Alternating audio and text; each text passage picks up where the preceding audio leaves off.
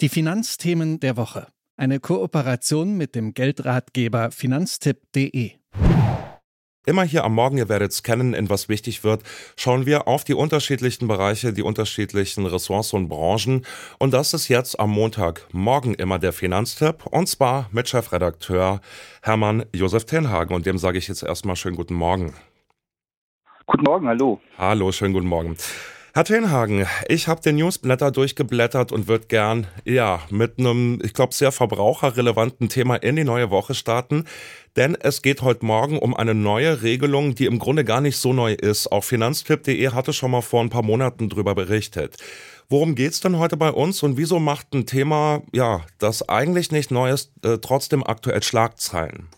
Also es geht darum, äh, wenn man, wenn man äh, zum Beispiel bei eBay oder bei Kleinanzeigen oder bei Vinted äh, Dinge verkauft, dass man dann auf dem Radar des Finanzamts auftaucht. Und bisher war das so, die Finanzämter haben so einen Caller benutzt und haben geguckt, ob sie Leute, die viel verkaufen, die das möglicherweise gewerblich machen, auf die Art und Weise erwischen können. Aber jetzt gibt es eine gesetzliche Grundlage und die sagt, dass jeder, der bis zu 30 Produkten im Jahr verkauft hat oder oder 2000 Euro da umgesetzt hat, dem Finanzamt von diesen Anbietern gemeldet wird. Das heißt noch nicht, dass man Steuern zahlen muss, aber erstmal wird man gemeldet und wenn man vielleicht doch mehr gemacht hat da und vielleicht doch mehr verdient hat, dann kann das dann eben jetzt zu Ärger führen. Und bekommt die Plattform das unbedingt mit, wie viel ich verkaufe, unter welchen Umständen oder äh, Bedingungen registriert zum Beispiel eBay Kleinanzeigen, was da meldepflichtig und relevant ist? Ja, bei eBay Klein, also die anderen Plattformen, also alles das, was über die Plattform selbst abgewickelt wird, bekommt die Plattform mit und wird es zur Grundlage nehmen von, äh, von solchen Meldungen. Bei eBay Kleinanzeigen ist es ja so, dass man den Preis dann häufig sozusagen vor Ort mit dem Händler äh, vereinbart oder mit dem Anbietenden und dem das Geld bar in die Hand drückt, womöglich. Das, das bekommt eBay Kleinanzeigen natürlich nicht mit. Die Regel sind halt diese 30 äh, Verkäufe, die man mitbekommt oder die das, die Plattform mitbekommt oder 2000 Euro Umsatz, die die Plattform mitbekommt, dann würde gemeldet. Steuerpflichtig ist wie gesagt, also wenn man jetzt was verkauft und dann hat man das vorher eingekauft, vielleicht sind das ja alte Sachen aus dem Keller und da steht das Preisschild von vor 15 Jahren noch dran. Natürlich kann man die Kosten, die man ursprünglich dafür gehabt hat, ähm, abziehen und das sollte man deswegen auch notieren. Es ist gar nicht gesagt, dass man irgendwie steuerpflichtig wird. Es ist nur so, dass die auf die Art und Weise versuchen, diejenigen, die gewerblich unterwegs sind und das bisher nicht angemeldet haben oder die das, die da ein größeres Geschäft draus machen, die zu erwischen und dann eben, äh, dann gibt's halt auch Ärger, weil wenn man hätte Steuern zahlen müssen und das nicht gemacht hat, ist Steuerhinterziehung, dann wird die letzten zehn Jahre geguckt, dann ähm, kann es eben, also gibt es auf jeden Fall Strafe und Nachzahlung und viel Ärger. Ja, in der Tat. Und das würden wir gern vermeiden. Und deshalb sprechen wir ja auch unter anderem heute Morgen darüber. Ja, bei dem Thema geht es um die berühmt-berüchtigte Gewerblichkeit, sage ich mal. Also die Frage, verkaufe ich mein Zeugs nur privat im kleinen Stil oder werde ich als gewerblich eingestuft? Wo liegt denn da die Grenze zum Unternehmertum quasi?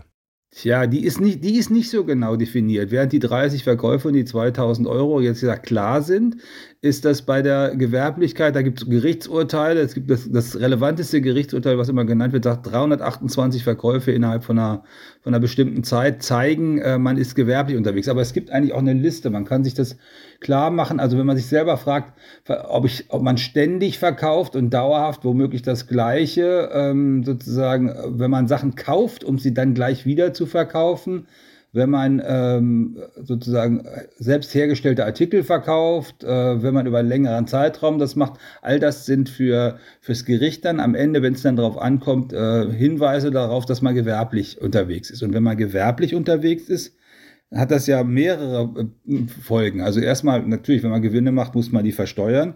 Zweitens, womöglich muss man dann äh, eine Umsatzsteuer bezahlen und äh, ganz wichtig auch gewerbliche Verkäufer müssen Gewährleistung bieten. Die müssen ein Jahr, also eigentlich offiziell zwei Jahre, aber das kann man dann bei gebrauchten Dingen auf ein Jahr verkürzen, dafür haften, dass die Dinge, die sie verkaufen, auch funktionieren.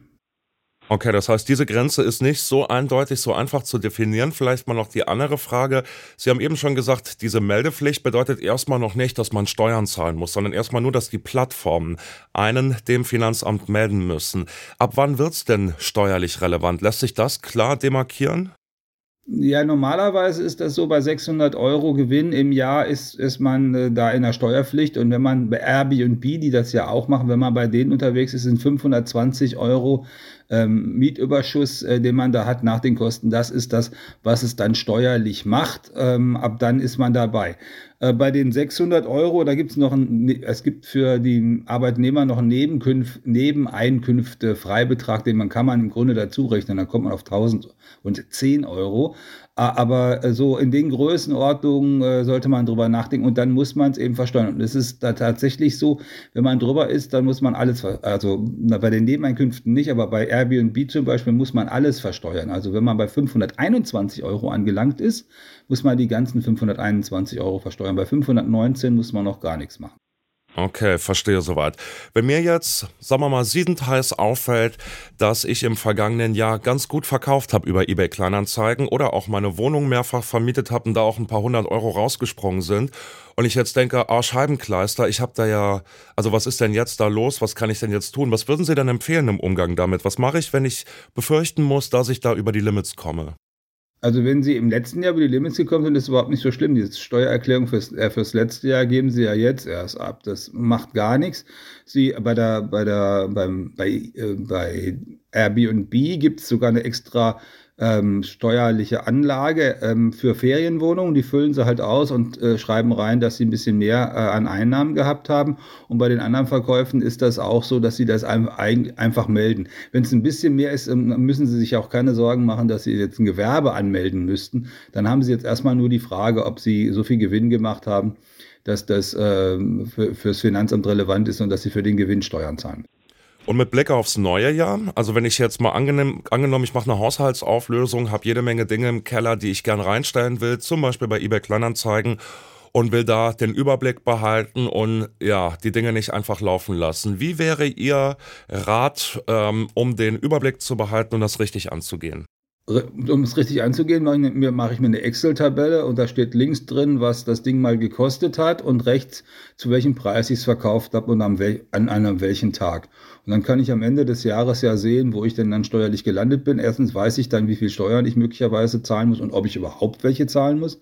Und zweitens äh, würde ich auch wissen, äh, ob, ob das beim Finanzamt gelandet ist. Wobei eigentlich es so ist, dass die großen Plattformen alle angekündigt haben, wenn das, äh, wenn das soweit ist, dann ähm, melden sie es nicht nur dem Finanzamt, sondern man bekommt auch selber eine E-Mail mit einem Hinweis darauf, äh, ähm, das ist hier ist das gemeldet worden und dann gibt es auch oft die Nachfrage, wir brauchen deine Steuer-ID und dann ist es auch so, dass Plattformen dann sagen, wenn sie die Steuer-ID dann nicht bekommen oder die Steuernummer, dann wird eben das weitere Geschäft gesperrt ähm, oder das Konto gesperrt, sodass man nicht weiter auf der Plattform arbeiten kann, weil die Werte gelten pro Plattform. Okay, das heißt unterm Strich, der alte Rat, der immer noch gilt in äh, finanziellen Angelegenheiten, Buch führen, um den Überblick zu behalten, ne? Ganz sicher Buch führen, um den Überblick zu behalten, wenn man in so einem Bereich unterwegs ist, ja. Dann gibt es wenig, wenig oder keinen Ärger und wenn es wirklich gut geklappt hat, äh, dann ist das mit den paar Euro Steuern auch nicht so schlimm. Ja, in der Tat, das leuchtet an, vor allem wenn man da echt äh, viel umgesetzt hat und ja, ähm, einen guten Lauf hatte bei eBay oder bei Airbnb. Dann sage ich mal an der Stelle vielen Dank für die Erklärung und auch für die Tipps, Herr Tenhagen. Gerne. Gibt es immer wieder bei finanztipp.de äh, und bei dem Newsletter, von dem du eben gesprochen hast, nämlich äh, den gibt es freitags kostenlos, wenn man den runterladen will. Genau das wollte ich jetzt noch sagen. Ich wollte nämlich sagen, wenn ihr da draußen noch mehr zum Beispiel Verbraucherhinweise ähm, äh, gebrauchen könnt oder auch insgesamt einen Überblick über die aktuellen Finanzthemen, findet ihr die auf finanztipp.de und da zum Beispiel im wöchentlichen Newsletter, der erscheint immer am Freitag und da findet ihr im aktuellen Newsletter dann auch nochmal die Tipps, die wir gerade gehört haben, kurz zusammengefasst für die Plattformverkäufe und die Limits. Vielen Dank dafür und vielen Dank, Herr Tenhagen. Gerne. Tschüss. Die Finanzthemen der Woche. Eine Kooperation mit dem Geldratgeber finanztipp.de